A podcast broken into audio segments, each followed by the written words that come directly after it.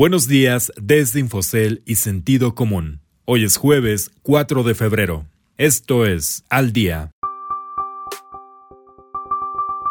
Reforma eléctrica es mal vista por expertos. Ansira finalmente es extraditado. General Motors parará en San Luis Potosí. Hola, soy Ricardo Legorreta y estas son las historias que debes saber para estar al día.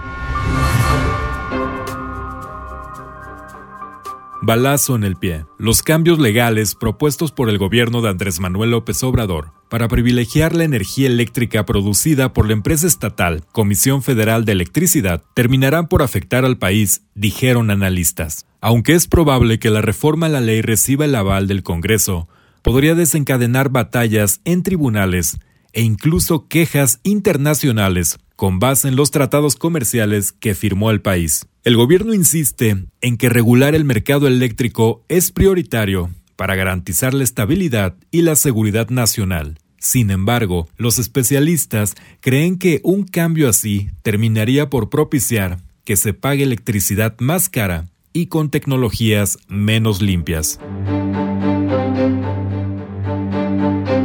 Extraditado. Alonso Ancira, el empresario que decidió recientemente vender su participación y la de su familia en Altos Hornos de México, la mayor siderúrgica del país, llegó a la Ciudad de México tras ser extraditado desde España por la Fiscalía General de la República. El empresario, señalado del delito de lavado de dinero vinculado por la venta de agronitrogenados a petróleos mexicanos hace siete años, fue puesto a disposición de la Fiscalía General de la República por el gobierno de España tras pasar los últimos meses en una cárcel de Palma de Mallorca. En paralelo a su arribo, AMSA emitió un comunicado ofreciendo el respaldo a su aún presidente del Consejo de Administración y mostró confianza en la resolución de su situación.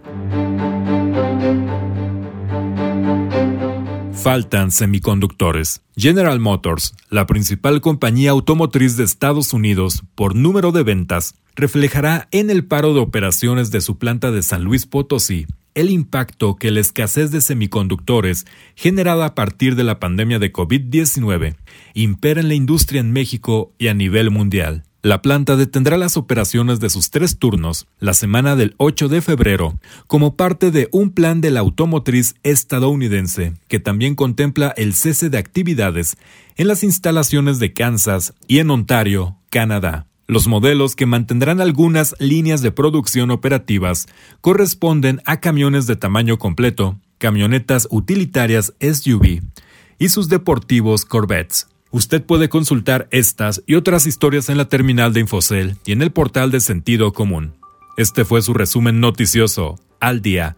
No deje de escucharnos mañana con las principales noticias de negocios, economía y mercados. Que tengan un excelente jueves.